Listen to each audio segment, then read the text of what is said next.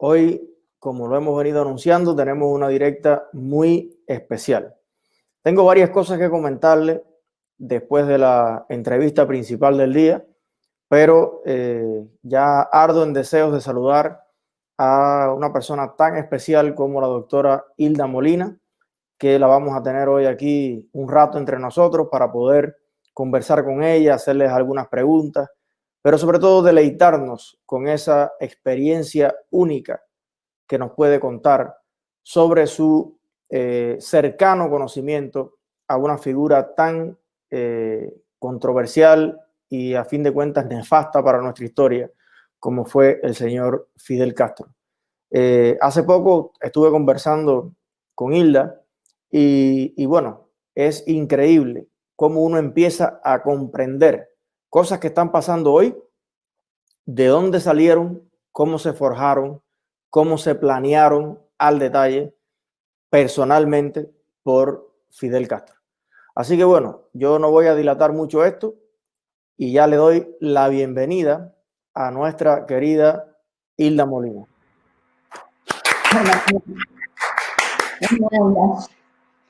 Felicidades por todo lo que estás haciendo, mijito. Gracias, Bella, gracias. Qué placer tenerte por fin acá. Y oye, estás muy linda, ¿estás tomando agua alcalina o algo? No, no. Después, que, después de los 16 años finales en Cuba, me cayeron todos los años encima, pero bueno, mientras vive y respire, no voy a dejar de, de, decir lo que tengo que decir. Así es, eh, yo creo que la libertad embellece y la verdad está, muy linda, estás muy fuerte y nos hace mucha falta. Así que, bueno, pues primero lo primero, me gustaría eh, comenzar preguntando eh, muy brevemente para el que tal vez no conozca eh, su historia, que ha sonado mucho en el mundo, pero sobre todo el público joven que nos ve, a lo mejor no tiene muy claro quién es Hilda Molina. Una breve síntesis de usted como persona y luego vamos entonces a, lo demás. Bueno, rapidito. Eh, tengo 77 años y cuando ellos llegaron al poder tenía 15. Fíjate cómo ha pasado tiempo. Además, con un proyecto de vida clarito, que era estudiar medicina para servir a los pobres. No tenía por qué haberme sumado a este proceso. Llegaron, escuché el primer discurso de, del señor Fidel Castro y realmente dijo cosas que eran las que angustiaban mi adolescencia, aunque Cuba no era lo que dicen que fue. Cuba era uno de los países más desarrollados de Iberoamérica, o sea, todas las mentiras que han escrito no son ciertas para que los jóvenes sepan, pero bueno, a mí me preocupaban algunos bolsones de pobreza que habían, sobre todo en, en el campo y sobre todo por mi amor y por mi vocación por la medicina, me preocupaba que hubiera lugares donde no llegaron rápida y directamente los servicios médicos. Por eso cuando él habló, yo me creí lo que dije y inclusive pospuse mi proyecto de vida porque ya iba a comenzar a estudiar medicina. Mi madre, que ni un solo día fue castrista, me dijo, me parece que te vas a equivocar porque mira cómo lo está aplaudiendo medio mundo o casi todo el mundo, pero está mintiendo. Está mintiendo porque está diciendo cosas, pero no las siente porque está hablando con odio. Y efectivamente, bueno, hice todo lo que tenían que hacer las jóvenes revolucionarias, alfabeticé, los entrenamientos militares, etcétera, hasta que pude comenzar a estudiar la carrera de medicina, fui el mejor promedio de mi curso, en 1027 que nos graduamos, eso me permitió escoger la especialidad, porque era un momento en que ya tú no podías escoger la especialidad.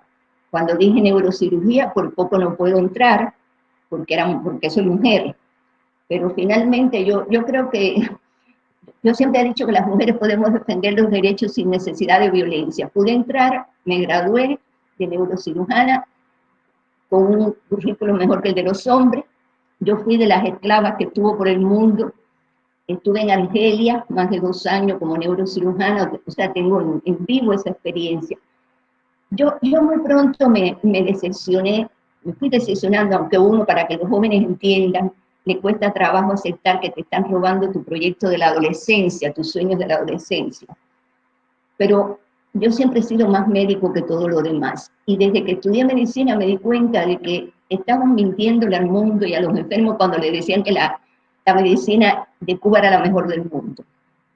Y desde estudiante comencé a buscar ayuda en el mundo, escribiendo a los científicos, sin saber a derecha quiénes eran, ayudada por una bibliotecaria, porque yo decía, no le podemos seguir mintiendo a los enfermos, si quiere que le mientan al mundo, pero no a los enfermos.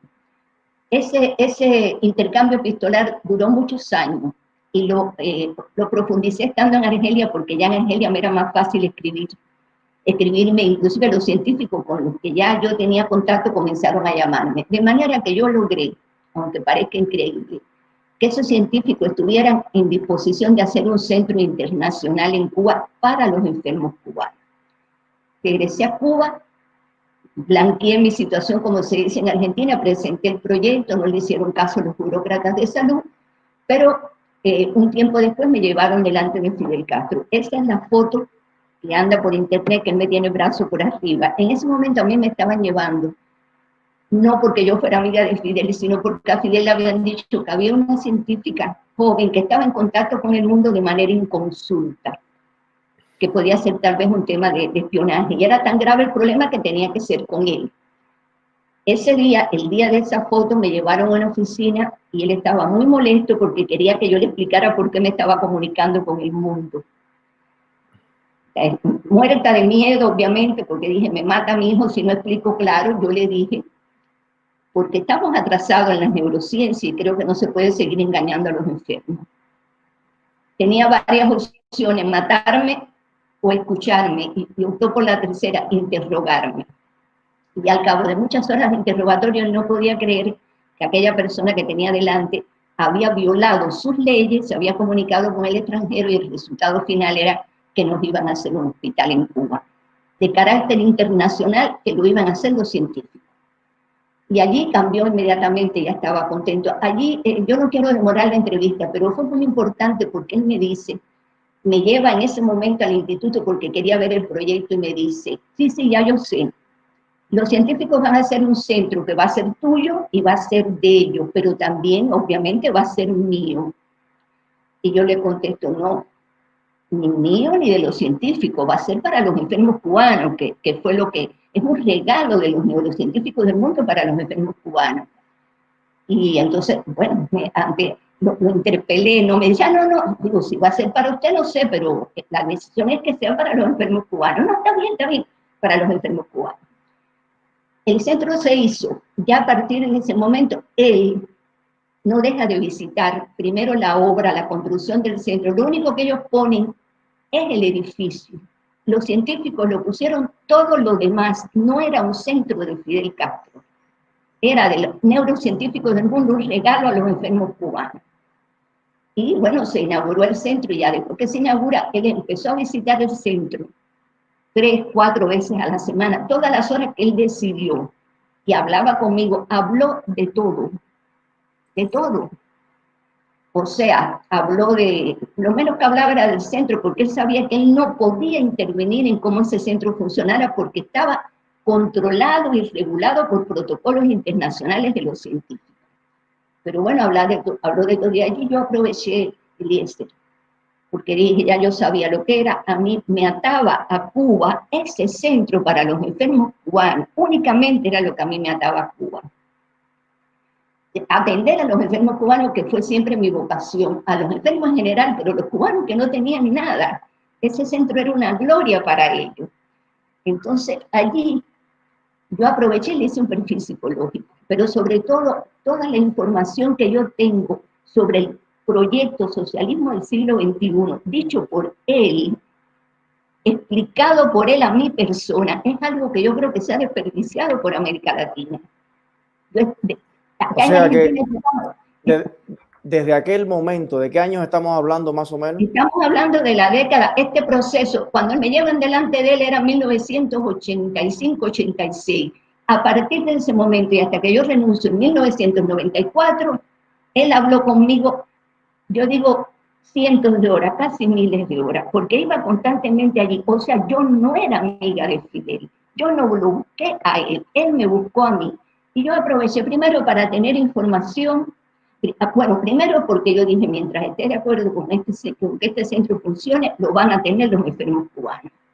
Y parecía que estaba muy contento, pero el proyecto era, obviamente, esperar un tiempo para después decidir lo que decidieron. O sea, que se lo iban a quitar a los cubanos para que fuera un centro internacional, no para los enfermos cubanos, sino para ellos llevar enfermos extranjeros, cobrar dólares para los bolsillos de ellos. Esa fue la decisión que nunca él me la eh, dijo. Actualmente, ¿cómo se llama este centro? Bueno, eh, se llamó, el, el, nombre que tuvo siempre fue Centro Internacional de Restauración Neurológica. Cuando yo renuncio en 1994, ellos le ponen sigla, SIREN. Tú sabes que los soviéticos ah. usaban eso de, de, nombrar las cosas con sigla. Creo que se sigue llamando igual. Y, y la información que yo he tenido es que es para los extranjeros que vayan, no para los cubanos. Inmediatamente yo renuncié hoy y al otro día estaban sacando a los cubanos, a los enfermos cubanos. Sencillamente porque, porque, yo, porque no tenía quien los defendiera. Yo creo que lo más importante de todo esto es la, la información que yo acumulé, Eliezer, para América Latina. Sí, es que me, me, llama la atención que finales de los 80 ya Fidel se huele el descalabro que va a venir con el tema de la Unión Soviética y traza una estrategia para América Latina que a la gente le parece nueva, ahora el tema del socialismo del siglo XXI, pero a mí me impresionó escuchar en sus palabras cómo ya Fidel vislumbraba toda esta estrategia eh, para el continente. Me lo dijo, eh, eh, o sea, yo no sé por qué los analistas políticos no se dan cuenta, Eliezer, esto tuvo una secuencia, desde, desde la guerrilla, el espionaje de, de la, del Departamento de América, la guerrilla, o sea, él lo entrelazó todo, lo, le dio continuidad a todo, pero atiende bien. Él me dice un día en una de sus visitas que los oligarcas, que tú sabes que era como él le llamaba a los que no pensaban como él, eran malos pero bobos, porque no se han dado cuenta, me dijo, que nosotros llevamos muchos años haciendo la revolución silente en América Latina. Y yo le pregunto, ¿qué cosa es la revolución silente? Él me llevaba libros para que yo leyera de política porque quería que yo entrara en política. Él sabía que yo no me leía los libros, yo los ponía en una mesita ahí en el salón donde él me visitaba, que era en el centro, jamás en mi casa o en mi humilde apartamento, mejor dicho. Agarró el libro y me dijo, mira, léete esto que seguro que no te lo has leído, aquí está algo de la Revolución Silente. El libro era una de las publicaciones de Antonio Gramsci, el filósofo marxista italiano que decía que no había que hacer guerra, que bastaba con apoderarse del pensamiento de las personas para ya lograr dominar a las personas. ese, fue el que dijo, ese fue el que dijo, eh, apodérese de la eh, educación y la cultura y lo demás caerá por añadidura. La erosión cultural, ese mismo. O sea, ¿qué me doy cuenta yo ahí? Que yo esa noche, ese día, lloré muchísimo cuando me leí el libro, que lo había hecho con nosotros. Nos había robado el alma y el pensamiento a nosotros y lo llevaba haciendo por América Latina. Y ya cuando él sabe, porque él tenía, él tenía amigos en la KGB que le informaban que venía la debacle de la Unión Soviética, él se apura y crea rápidamente, llama a Lula, no es que Lula crea el foro de Sao Paulo, él es el de la iniciativa. Yo sé porque hubo muchas reuniones en Cuba, además él llevaba, cada vez que iba una personalidad importante, me la llevaba al centro, yo veía los movimientos que hacía cuando la gente pasaba por el centro. Pero él nunca estuvo conforme con él, o sea, no, no, estaba conforme con el foro de Sao Paulo, porque era una asamblea, porque era deliberativa, porque él quería algo concreto, o sea, la patria grande latinoamericana, Eliezer, que era como él le llamaba, una suerte de, imperio antiimperialista, porque en el fondo Fidel Castro no era comunista, Eliezer. Por los libros que me, que me prestó, yo veía los títulos, no me los leí, me di cuenta que él se armó un Frankenstein ideológico. Para lograr su objetivo, no podía él, en el fondo, lograr lo que él deseaba, que era dominar Estados Unidos. Sabía que no podía, ¿y qué hizo? Optó por una modalidad que era crear un imperio, la patria grande, latinoamericana, antiimperialista, y ser el, el emperador. Yo creo que el gran error, si viste alguna de, de mis intervenciones, del mundo fue subvalorar a Fidel Castro, porque era un hombre genial para la maldad, un gran estratega para la maldad, y se sigue subvalorando esta realidad en América Latina. Él armó todo el proyecto del socialismo del siglo XXI en la canción que precedió a la entrevista, que se habla de resentimiento. Fidel Castro ha manejado y sigue manejando después de muerto a todos los resentidos del mundo. Da lo mismo que sean los pobres de la tierra, como las artistas de Hollywood, como los, intelectuales de, izquierda o no de izquierda, todos, todos los resentidos del mundo se han ido sumando a las ideas de Fidel. Y él manejó, maneja este tema del socialismo del siglo XXI, su estrategia, sus instrumentos de, de, gobierno, su política, porque todo está escrito, yo lo tengo escrito todo, todo, la ideología, no me la decía así, pero es odio, dinero y poder y es capturar el poder por la vía democrática, porque ya la había renunciado a la, guerrilla, eh, se, pegó a, a estos conceptos de Gramsci. Había renunciado a la guerrilla y dijo, vamos a, llegar al poder. Así lo dijo, yo me acuerdo de algunas frases muy puntuales. Vamos a llegar al poder por la vía democrática y así no nos van a poder decir dictadores porque los oligarcas son bobos y los podemos confundir con facilidad. Yo, yo, yo me quedaba aterrada. Cuando se iba, apuntaba, yo saqué más de 40 cuadernos de Cuba con su pensamiento, con sus planes. Y ha sido una lástima que no me hagan caso. Acá no me han hecho caso, porque me respetan, dicen que me quieren, pero me dicen que estoy equivocada. Que no es así. Digo, no, yo no me puedo equivocar porque yo no estoy opinando. Lo que yo estoy diciendo es información, no opinión. Él lo creó todo y sabía que eso iba a funcionar, iba a marchar solito, porque todos los delirantes de América Latina, es fácil que se sumen a este proyecto, capturar el poder por la vía democrática, después sustituir la institucionalidad republicana por la dictatorial, terminar con la separación de poder, eliminar los valores, por eso es que yo ando con con una cruzada en favor de los valores, porque empiezan sacándote los valores que son la esencia del ser humano para poderte despersonalizar bien.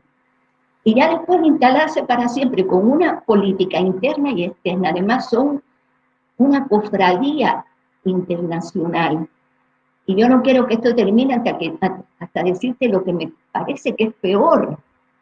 Me dice en un momento, y no te creas, Gilda, porque él hablaba y hablaba como que para, para dominar mi pensamiento para que yo admirara lo que él estaba diciendo, para que yo entendiera lo extraordinario que era, y yo lo que me quedaba era aterrada.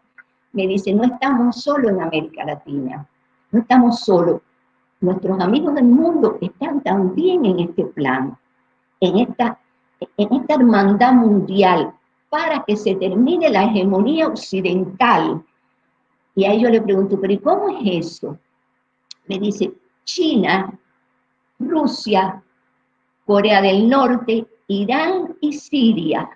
Y nosotros acá, socialismo del siglo XXI en América Latina. Fíjate cómo no se han dado cuenta en el mundo lo que han avanzado los chinos. Fíjate, no se dan cuenta cómo han avanzado los rusos. No, se dan cuenta cómo está todo tan unido y tan entrelazado. Yo digo, yo no soy analista política, yo no soy una politóloga, y yo creo, mira, tú mismo me, me, diste rápidamente, y eres un joven, me diste tu, tu, tu, visión de cómo no se han dado cuenta de esto. O es Eliezer que hay mucha complicidad. ¿Qué será lo que pasa con esto? Sí, la verdad que es, eh, es impresionante y sobre todo eh, antes podía llamar la atención ver esta complicidad en otras partes del mundo, pero hoy viendo lo que está pasando en los propios Estados Unidos es más aterrante todavía porque ya han llegado a la última trinchera.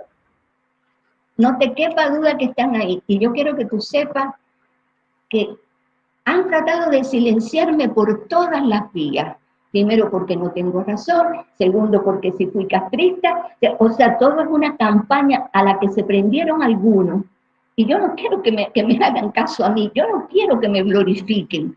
Yo lo que quiero es que escuchen esto total. Yo podía decir cuando salí de Cuba hace 11 años, primero renuncié. No todo el mundo le renuncia al castrismo, de frente. No me escapé para quedarme allí y decir, un momento, yo estoy aquí para servir a los enfermos cubanos, pero esto es una inmoralidad que un centro destinado a los enfermos cubanos se lo vayan a robar para convertirlo en un negocio. Lo dije en Cuba y renuncié como protesta por la violación de los derechos de los enfermos y de las familias cubanas. Estuve 15 años casi en una prisión domiciliaria y siempre diciendo atención atención a América Latina, atención América Latina. Por eso yo, yo, quiero llamar al pensamiento de los jóvenes, que yo creo que no están tan contaminados con el propio odio que Fidel Castro logró inocular hasta en sus supuestos opositores, para que no se pierdan, no pierdan tiempo odiando. Hilda. Porque mientras odian y pierden tiempo y se critican unos a otros, están avanzando el este, están avanzando. Totalmente. Profe, eh, me gustaría profundizar en algunos puntos que hemos tocado. Usted me mencionaba que durante tantos cientos de horas de conversación, bueno, o de escuchar a Fidel Castro en sus aspiraciones, planes y delirios, usted logró, además, no como carpintera o zapatero, sino como neuro experta, hacerle un perfil psicológico eh, a Fidel Castro. Muchas personas en el chat nos están pidiendo que si por favor puede profundizar un poquito en, digamos, las conclusiones que usted sacó después de psicoanalizar durante años a Fidel Castro. Sabe que el perfil no es muy propio de los neurocientíficos, tuve que estudiar rapidito perfil. Eh, a ver, eh, eh, yo lo, lo, pude escuchar. Yo tengo, o sea, tengo recogido su pensamiento. ¿Tú sabes por qué yo no he publicado eso? Para que no digan que yo estoy publicando un libro para, para, lucrar, aunque el primer libro y el único que he publicado hasta ahora, que son mis vivencias, nunca he lucrado con él, porque dedico, los derechos de autor a ayudar a algunos grupos en Cuba en los que yo creo. Fidel tenía los tres trastornos eh, antisociales de la personalidad, psicópata, sociópata y narcisista.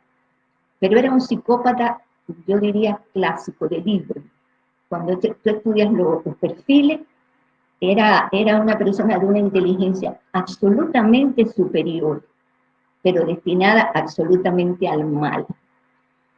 Y una persona absolutamente desprovista de empatía y de una, ni siquiera de un poquito de sentimiento hacia alguien. Era muy propio de los peores psicópatas, es usar al ser humano para sus fines y después desecharlo, cuando ya no los necesite. Cuando se dice desechar, se quiere decir hasta matar. Era, yo eh, escribí en mi libro, eh, en el que publiqué, que yo siempre veía a Fidel Castro de lejos, en la televisión, etc. Cuando ese día a mí me llevan delante de él, yo vi aquella mirada, vi un hombre inteligente, pero vi aquella mirada absolutamente vacía. Y solamente lo pude describir como una inteligencia sin alma, esa, eso, eso da una fórmula muy peligrosa que es una monstruosidad. Eh, ese hombre, a mí me han llegado a decir que, que porque hay que darle importancia a Cuba, esa islita perdida en el Caribe, digo, porque un monstruo le nace a cualquiera, nace en cualquier país. Y está muerto y su plan sigue caminando, porque sus discípulos son tan delirantes como lo fue él, lo que menos inteligente. Entonces, o sea, ya te lo definí, los tres, las tres manifestaciones antisociales de la personalidad, estoy hablando con términos científicos, muy, muy brevemente, psicópata, sociópata y narcisista, pero en, el, plano del psicópata, el psicópata es un ser humano, es un ser humano no, es un, un ser vivo irrecuperable, no es un enfermo, o sea, el psicópata comete un delito y tiene que responder por ese delito porque no está enfermo. Es un trastorno monstruoso de la personalidad podrás imaginar cómo yo me quedaba, además su pensamiento. Él estaba hablando de cosas y de cosas y de pronto lanzaba un pensamiento, una definición cortica de su concepto de la familia, de la maternidad, del poder, del pueblo, del amor, de la comida, de la música. Yo todo eso lo tengo anotado. Se puede hacer un libro con capítulos breves, de su, o sea, un capítulo, capítulos de dos hojitas de cada tema la maternidad, la primera vez que me define la maternidad, yo me espanté. Me espanté. O sea, no es que me, que me dijera voy a definir la maternidad, sino que en medio de la conversación daba un, me hacía una pregunta o daba un concepto de maternidad. Él decía, tú verás por qué yo vengo tanto aquí, me dijo. Me dijo un día, digo, no, yo no, digo nada. Dice, es que mi espíritu a veces está malo. Y cuando vengo acá me alivio mi respuesta fue, bueno, si se alivia viniendo acá, venga, porque el pueblo cubano necesita que usted tenga su espíritu aliviado.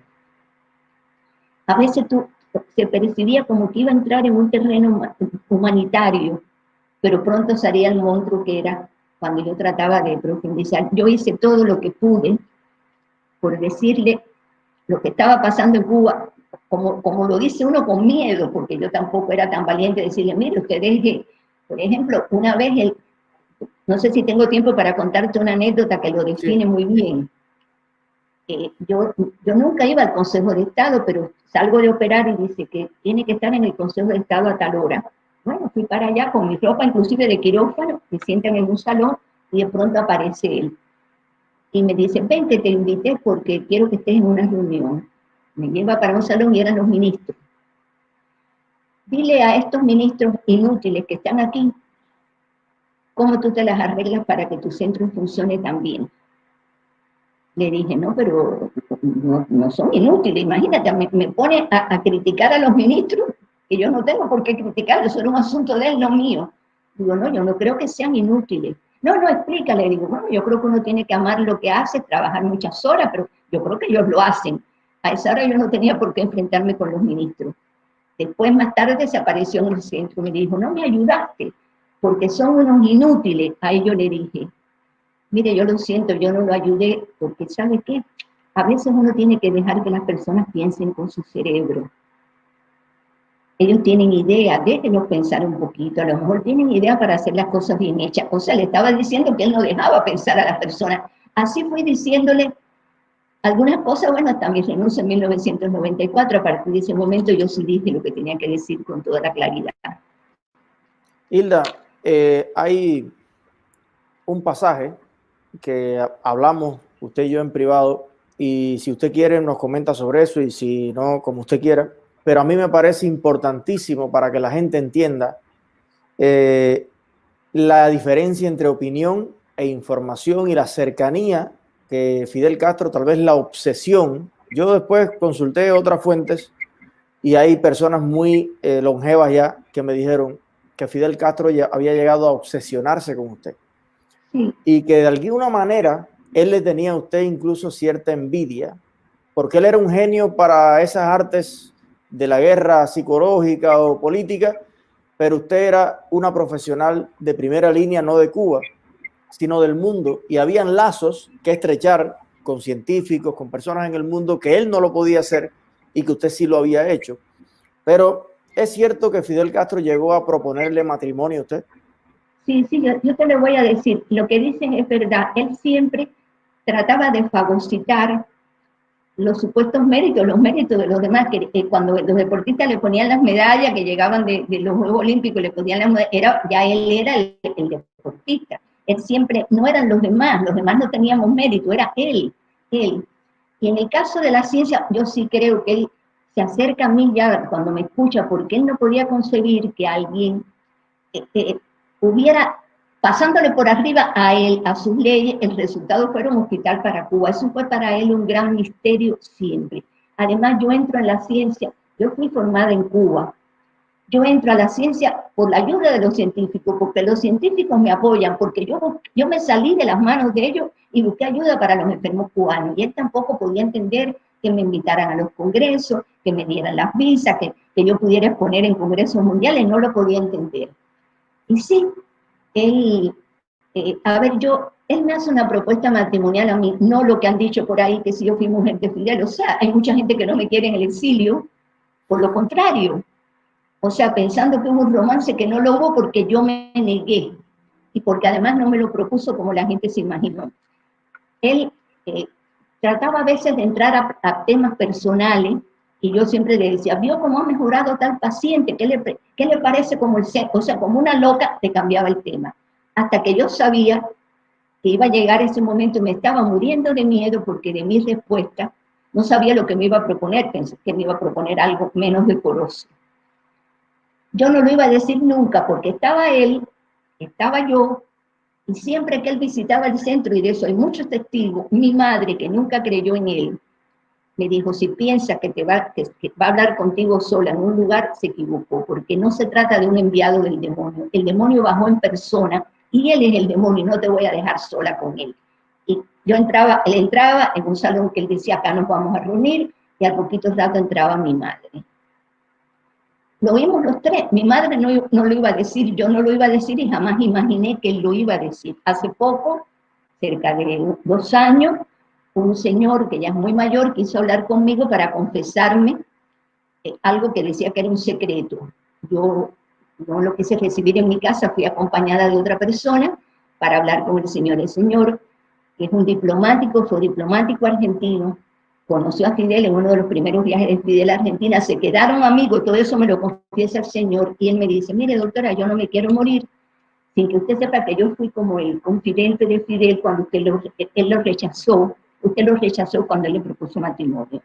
Para mí fue una gran sorpresa que Fidel utilizara a alguien de confidente, el señor está vivo, es muy mayor todavía, y al final cuando él me explica todo lo que Fidel había dicho, lo que había sufrido, etcétera, me dice, ¿qué yo hago con este secreto? Le dije, mire señor, usted no tiene secretos míos. ¿Qué le dijo Fidel Castro que hiciera con ese secreto? Dice, no, él no me dijo nada, pero sabe, doctora, yo lo he comentado con algunas personas. Y eso hizo que periodistas argentinos tuvieran la información y me lo preguntaran.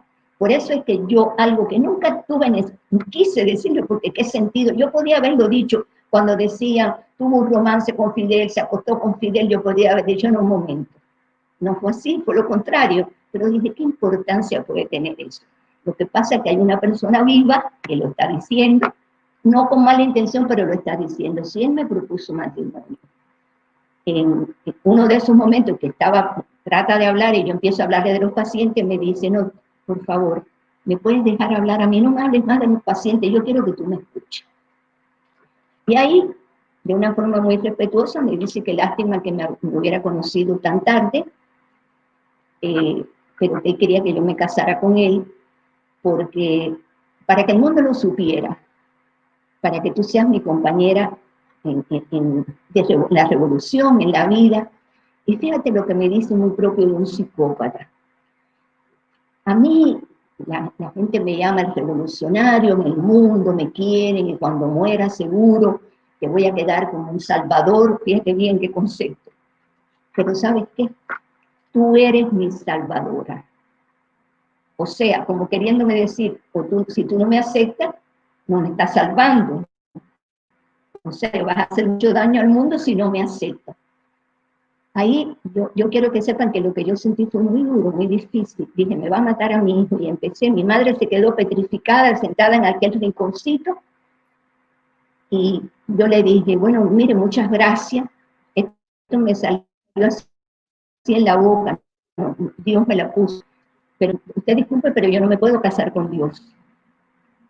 Y usted nos ha enseñado a los cubanos que usted es Dios.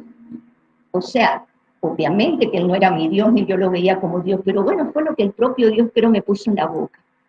Usted me disculpa, pero yo no me puedo casar con Dios. Cuando vi que palideció y no sabía qué decirme porque no me podía decir en un momento que yo no soy Dios, ahí seguí Sí, sí, porque usted es Dios, se da cuenta, usted me tiene que entender que usted es Dios. Yo no me puedo casar con Dios como, como una demente, repetía, usted es Dios.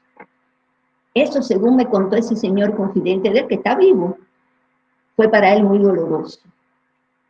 él le dijo al Señor que él había, era un antes y un después a partir de ese momento. Obviamente, mi madre después me dice, qué gracioso, porque nos fuimos para un parque a llorar y yo decirle a mi madre, mamá, ¿qué hacemos? Nos va a matar a, me va a matar a mi hijo. Dice mi mamá, lo único que faltaba, quiere limpiar sus crímenes y su fea historia, casándose con una científica educada, trabajadora, que, cosa mi madre lo interpretó como lo interpreta una persona normal, ¿no? Pero fue muy doloroso para mí. Después de eso, Eliezer empezó la ofensiva para sacar a los enfermos cubanos, porque él sabía que yo tenía dos grandes amores en mi vida. Uno era mí, y me separó de él 16 años.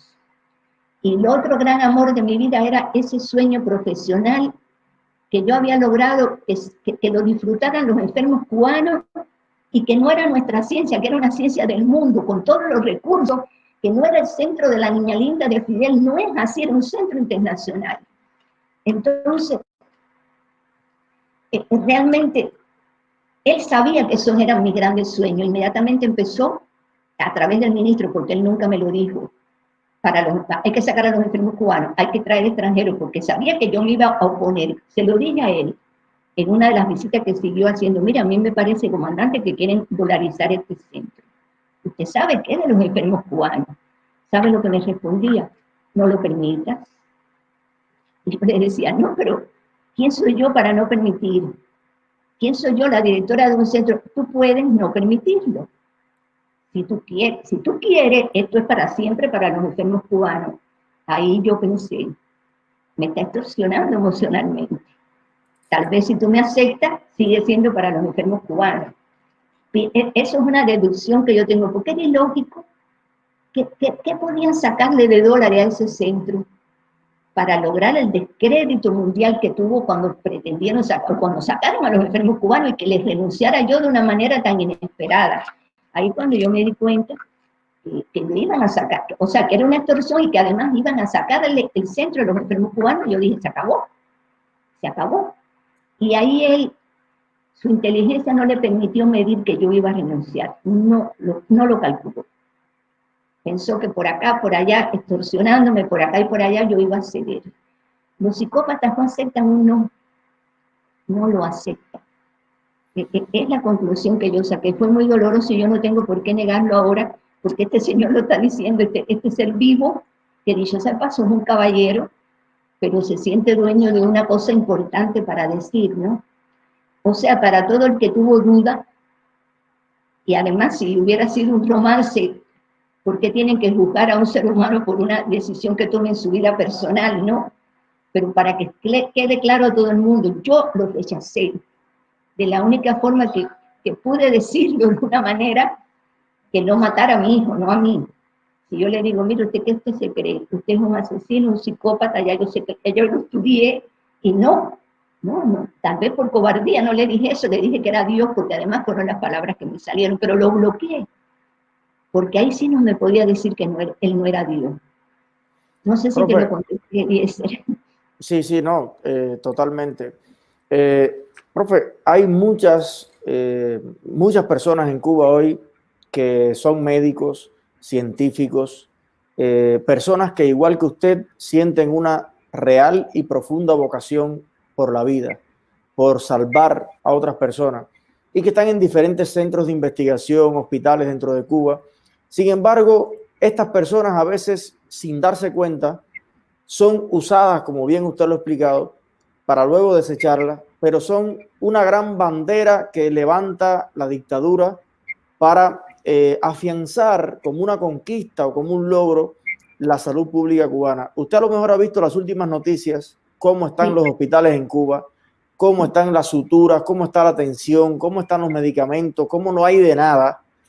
A mí me gustaría que usted me ayudara a enviarle un mensaje de profesional a profesional a todos esos médicos que, nos van, que van a ver esta directa. Nos ven más de 200 mil personas al mes de dentro de Cuba si usted tuviera a un teatro lleno con todos los médicos, neurocirujanos, expertos cubanos, ¿cuál sería su mensaje de vida a transmitirle a ellos? Mira, Eliezer, déjame decirte una cosa. Acá en, Argentina, ahora cuando decían que venían para acá brigadas médicas por, la pandemia, que el gobierno este que, es afín al, al castrismo, iba a traer, querían, o sea, me invitaron a hablar en muchos medios yo les respondí lo siguiente, yo, los médicos no se pueden juzgar, los médicos cubanos que andan en estas misiones. Primero porque, yo no sé si tú has escuchado lo que nuestro compatriota brillante que se llama Dagoberto Valdés ha dicho sobre el daño antropológico. Los cubanos estamos extremadamente dañados, daño antropológico, y esos médicos son víctimas, no son victimarios. O sea, los lanzan al mundo y yo, por mi propia experiencia, yo fui a Argelia en el año 80, que han cambiado las cosas, pero muchos yo los veía que iban primero por miedo, segundo, porque sabían que se les frustraba la profesión si no iban, algunos porque convencidos, que ya yo no creo que sea la situación de ahora, convencidos de que, de, o sea, de que hay que ayudar al castrismo. Y otros, la gran parte de los que fueron era porque en aquel momento vendían autos al que iba a las misiones, o tal vez para buscar, aunque en aquel momento no se pagaba nada en dólares a los médicos cubanos. O sea que hay mil motivaciones que, que, lleva a los médicos cubanos a aceptar eso y hay que entender primero el miedo que tienen a perder la profesión. Son personas que no van a tener todo, todas oportunidades de salir de Cuba. Yo el mensaje que le daría, y me cuesta trabajo darle un mensaje a la gente de Cuba estando yo afuera, porque ellos son los que están en peligro, ¿no? Yo les diría que si todos, todos, y cuando digo todos, unimos esfuerzos para develar la realidad de esa dictadura, uniéramos fuerzas de verdad, ya no estarían allí, a pesar de la complicidad mundial que hay, inclusive de muchos que se llaman supuestos demócratas. Yo les diría eso, unamos esfuerzos, pero dime, Eliezer, ¿cómo puede una persona en Cuba que vive de un salario, con un cerebro trabajado, con daño antropológico como tenemos los cubanos, Tú lo hiciste porque eres muy valiente, muy inteligente, conservaste la capacidad de pensar. Yo lo hice ya en un momento evolutivo también de mi vida. Pero es difícil, es, es, difícil pensar que gente que no, que nos han trabajado tanto el cerebro y si quieres hacemos un día otra, otra entrevista para yo explicarte qué hicieron con nuestro, con nuestro cerebro. Pedir que, que tengan una reacción como la hemos tenido individualmente en diferentes momentos algunos. Yo les diría esto, tal vez si unimos esfuerzos, todos, pero es que no, no todos unimos esfuerzos. Hay una parte del exilio, sobre todo en el mayor, que yo respeto muchísimo, pero que tiene una intolerancia tremenda con la gente que está en Cuba. Yo, yo te puedo asegurar que cuando yo renuncié va a haber una renuncia masiva porque a mí me quería mucha gente en Cuba por, por, mi, por mi profesión, por, por la tanta gente que yo había curado, iban a, a, renunciar militares, iban, a renunciar gente del partido, y cuando vi el, el, ataque por todo, cuando vieron el ataque por todos lados que yo recibí, la gente se asustó. Entonces, habría que, que decir, bueno, dejemos el odio de los cubanos a un lado. Los que lograron salir y vivir mejor piensen un poquito lo difícil que es el que está dentro y unamos fuerza, porque déjame decirte que difícilmente el mundo nos ayude. Hay mucha gente con mucho dinero invirtiendo en Cuba con el castrismo para, para que el castrismo vaya por el camino de China, como yo dije que iba a suceder. Es así, y sí, tú estás diciendo que yo he leído noticias, no, yo tengo información directa y actualizada de lo que sucede en Cuba.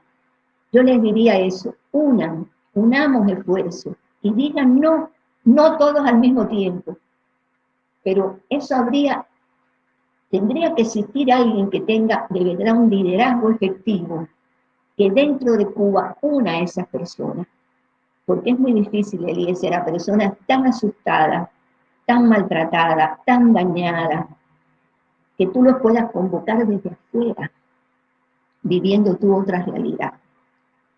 Pero yo sí creo que cuando uno pierde el miedo, o cuando uno siente lo que tú sentiste en un momento, lo que yo sentí cuando le iban a robar el centro, ese a, mi paciente cubano, uno se siente más libre, sería otra cosa que yo le añadiría el mensaje a los médicos. Si ustedes dan todo el paso, se van a sentir más libres, porque no es vivir como estamos viviendo, como, como se vive en Cuba, no es vida, no es vida en absoluto. Así es. Eh, doctora, eh, me están preguntando algunas de las personas que, que la escuchan, que por cierto le envían muchas bendiciones, muchos besos, eh, se alegran de que tengamos esta conversación. Eh, sabes, que sepan todo que, la conversación la tengo contigo, porque eres un muchacho admirable, valiente, lindo de alma, y no tienes una gota de odio, como tampoco lo tengo yo. Por eso yo dije que sí, que sí, Eliezer, es un placer, realmente. Bueno, pues la gente eh, que nos ve, eh, que son fieles seguidores de este canal, eh, agradecen mucho esta conversación y me pregunta alguno si además de conocer a Fidel Castro, usted también pudo conocer a Raúl Castro. No, solamente una, una sola vez, pues una sola vez, me, me invitan a hablar con Raúl, Raúl nunca fue al centro, nunca me invitan a hablar con, Raúl, me llevan delante de él. Yo, yo creo que tenía curiosidad de conocerme por, la situación del hermano. Y, y, lo, que dijo, lo que dijo fue, es más, es más inteligente que bonita. Le dije, no, ninguna de las dos cosas, soy normal, porque usted me dice eso. Parece que él quería conocerme. Yo lo que sí sé, porque conozco mucho de ellos, porque además yo no tuve poder, pero el poder se acercó a mí. El hecho de que Fidel se acercara a mí hizo que yo pudiera conocer cosas que, podemos hacer tres entrevistas para hablar de esto. Yo sé que Raúl, decir que Raúl es aperturista es estar equivocado. Eh, eh, es no conocer la historia de Cuba, la, historia del castrismo. Fidel es el que comienza a mutar. No sé si se dan cuenta cuando va cambiando las constituciones, cuando abre al, cuando comienza tímidamente a abrir la inversión extranjera, cuando él mismo es el que autoriza el turismo extranjero, cuando comienza a permitir pequeños negocios eh, muy primitivos, privados en Cuba, él, Fidel muta, Fidel va mutando, no es Raúl, él va mutando de acuerdo a lo que él necesita cuando primero persigue la religión y después quiere que vaya un papa. Va mutando para mantener su régimen. Raúl, yo no sé si es un psicópata, yo no lo pude estudiar. Obviamente es responsable o corresponsable de todo lo que ha pasado y pasa en Cuba. Me parece que por lo menos, no, estoy justificándolo ni estoy diciendo que no sea un psicópata, pero yo no lo estudié, pero veo que muy propio de, algunos asesinos, sobre todo del nazismo, que por lo menos quiere a sus hijos, quiere a sus nietos, que Fidel no quiso a nadie, ni hijo, ni nieto, ni padre, ni nada. Y lo digo por lo que habló conmigo. Por lo menos Raúl en eso mostró algunos rasgos que no son muy típicos de los psicópatas, así de, la, gente mala que siendo asesino, por lo menos conservan un cierto cariño hacia sus familiares.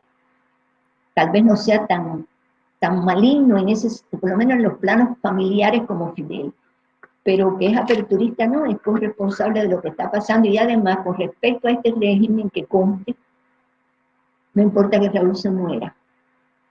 Ya eso está caminando. ¿Qué pasó con los chinos? Se murió Mao Zedong, se murió Deng Xiaoping, pero ya ellos dejaron estructurado, y fíjate cómo este aún puso más represivo, este se, declaró eterno y puso más represivo el régimen. Cuando un régimen como el chino y el cubano, van la gente con mucho dinero a invertir allí sin ningún tipo de ética para ganar dinero esclavo, sencillamente tú fortaleces la dictadura. Ese, ese es el camino que lleva Cuba.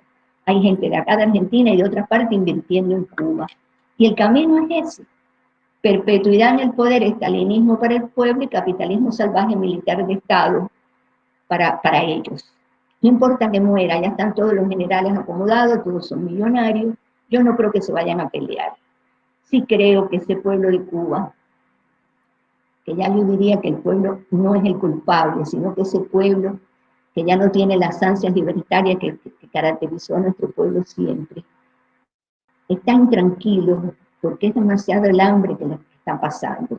Es demasiado, son demasiadas las necesidades que están pasando. Y yo creo que para que Cuba tenga el cambio que de verdad queremos los cubanos, eh, tiene que el pueblo decir basta ya. Porque si vamos a esperar que de afuera nos ayuden, olvídate. El tejido social está demasiado dañado para que por el hecho de que abran a los mercados, etcétera, Cuba vaya a cambiar. Mañana pueden ir los mejores economistas del mundo abrir los mercados, mucha economía de mercado, pero sin libertad, sin valores morales y éticos y republicanos. Y con el tejido social tan dañado, Cuba no va a ir por donde nosotros quisiéramos que fuera, tú y yo y, tantos cubanos que, deseamos lo mejor para nuestro país. Profe, eh, yo aprovechando que estamos aquí en vivo con 3.605 personas en vivo que nos están mirando y, aprovechando la, posición de, privilegio que tengo en este momento, me gustaría eh, pedirle que nos dé una segunda entrevista para profundizar en un tema que usted ha trabajado por años, el daño antropológico que Dagoberto Valdés y muchas personas estudiosas de, del pensamiento, cómo ha ido cambiando de nuestro pueblo, lo tienen muy claro. Y si, y si no lo entendemos, es como pasa a un alcohólico, como le pasa a cualquier persona, que siempre que no tenga una autopercepción de que necesita cambiar y necesita ayuda y necesita mover sus circunstancias, nada va a cambiar. Y, el, y tenemos el daño, pero no nos damos cuenta, eh, dentro y fuera de Cuba siempre lo tenemos, yo lo tengo. Eliezer, yo, yo con mucho gusto, porque lo, lo, lo iba viviendo, pero aproveché mi condición de, de, neurocientífica para estudiarme a mí misma y estudiar todo. Además, hablando con Fidel, me di cuenta del uso de, de Granchi y de todos otros instrumentos que fue utilizando. Nosotros fuimos, Cuba es un laboratorio de experimentación social, política y económica. Yo con muchísimo gusto hacemos la, hacemos la entrevista y con muchísimo gusto hablo de este tema porque creo que hace falta que se sepa esto. Yo, si entran a mis humildes redes sociales que me estoy manejando ahí aprendiendo más o menos, van a ver que tengo una campaña, casi una cruzada en favor de los valores. Eh, acá me dicen, primero que estoy equivocada en lo social. Acá en Argentina, supuesto demócrata, no solamente los, los afines al castrismo, estoy equivocada que eso del socialismo del siglo XXI no va a ser así, tengo que aclarar que no, no puedo equivocarme en, en, algo informativo, pero además que no hable más de valores, que eso es de mí, y le digo, no, ambas cosas están unidas. Lo, que, lo primero que hizo Fidel Castro y lo llevaba dentro de sus planes era sacarnos los valores que son esenciales del ser humano. El ser humano nace bueno, te saca los valores, te los va sacando uno a uno, yo puedo explicar bien el proceso, y te convierte en un ente amorfo. Por eso no se puede separar la política de los valores. ¿Cómo no? Yo creo que es muy, pero muy importante sobre todo para que los jóvenes y para que los propios cubanos entendamos qué nos pasó y qué nos sigue pasando. Cuando gente buena del exilio odia, yo digo, acá es el odio que, que inocularon. A mí, gracias a Dios, la parte esa del odio no, no pudieron, porque tuve a mi madre que era un ángel al lado, diciéndome, cuidado con, cuidado con odiar, cuidado con el odio, cuidado con el no perdón. Cuida, o sea, hay que ayudar a, la, a, los cubanos a pensar. Y, y, yo, yo veo la canción que pusieron, es tan importante esa canción, que quisiera que pasara en Argentina, donde no creen, no creen lo que o sea, todo es Venezuela, el hambre de Venezuela, que si vamos a hacer Venezuela, que, o sea, trivialidades, sin entender la esencia del peligro que ya realmente está caminando por América Latina, por Estados Unidos. Ese vandalismo no es espontáneo. Por Europa, por Podemos en España, que si Chile, que, no, Chile no, en Chile no es que estuviera la clase media descontenta, puede ser que estuviera descontenta, Eliezer, pero la clase media no vandaliza cuando está descontenta. Pues todo esto es programado, preparado. Esto que te estoy diciendo a mí me consta, me sigue contando porque dejé vías muy sensibles abiertas en Cuba para recibir esta información.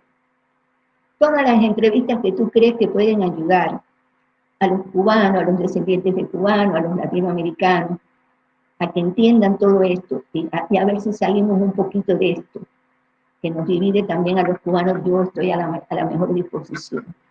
Eh, mira que a mí me han entrevistado y me siguen entrevistando, pero nunca me he sentido tan bien como hablando contigo, mi hijito. Así, así te lo digo. Bueno, eh, acá nuestras chicas que también quieren tener el privilegio de, de saludarla. Mire, eh, a las mil, mil personas que trabajan aquí.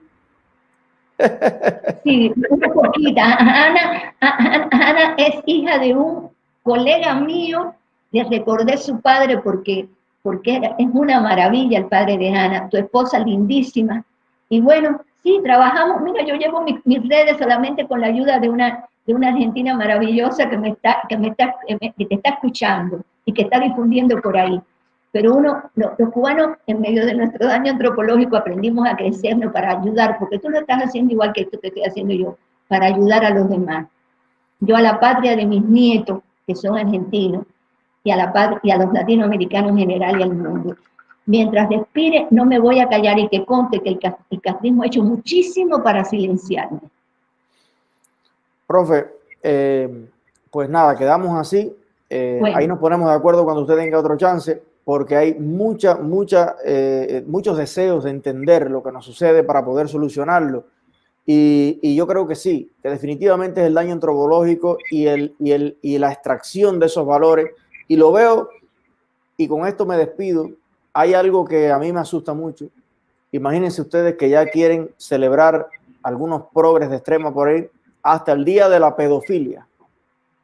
O sea, el relativismo moral es la bandera de ese progresismo rancio en la que ya no hay certezas, ya no hay verdades, ya no hay bien y mal, todo es relativo. Y por eso, sin ser arcaicos, sin ser inquisidores, sí creo que es necesario que una clase media mundial conserve. O sea, ser conservador no significa estar negado a la ciencia, negado a la técnica, negado al avance. No, ser conservador significa preservar para las nuevas generaciones aquello que funciona, aquellas cosas que nos permiten vivir en sociedad, vivir en familia, vivir en paz, tener progreso, pero al mismo tiempo conservar una ética, una moral, una integridad que podamos legarle a nuestros hijos. Y por eso yo creo que es importante denunciar esta cruzada globalista que pretende que todo da igual, que todo vale, que todo importa. Y en ese mundo nuevo en el que no hay fronteras, no hay límites, no hay prudencia, eh, definitivamente las, lo que ha sido para nosotros esencial, vital para la felicidad de todos los seres humanos, nadie lo va a defender. Entonces ya no hace falta la familia, ya no hace falta cuidar a los hijos, ya no hace falta nada. ¿A dónde vamos entonces como sociedad? Y esa bandera la están defendiendo eh, extrema izquierda en el mundo que ha mezclado ya LGBT con género, con esto, con lo otro, con la madre de los tomates y hay un potaje, un arroz con mango que nadie entiende. Y hay que resistirnos a eso porque, bueno, la verdad que yo como padre, eh, mi visión sobre ese tema es que no le voy a permitir a nadie que ultraje e irrespete un solo pelo físico o emocional de mi hija, de los hijos de mis amigos, y los niños son sagrados, los niños se respetan y los vamos a preservar con toda nuestra fuerza. Así que sacan los valores hay que seguir. y te dominan. Muchas gracias, mijito. Fíjate, van a ver en mis redes la campaña que tengo, porque todo tiene que ver con todo. Esta bandera de los antivalores, lo que han instalado, es así. Bueno, muchísimas gracias y le mando, le mando un saludo de un amigo que tenemos en común que está por estos días en Miami. Vamos a comer de nuevo en estos días, que es Axel Kaiser. bueno, sí. Mucho cariño para todos. Un joven liberal eh, que también hace su, parte desde la academia. Y, y nada, profe, gracias por eh, deleitarnos esta tarde con su experiencia, con sus palabras. Y en la próxima ocasión vamos a centrarnos en el daño antropológico. Ojalá que pueda invitar a Dagoberto también a, a, nosotros. La quiero ya como una familia más. Gracias. Igualmente, igualmente. Mucho cariño para todos. Muchas gracias.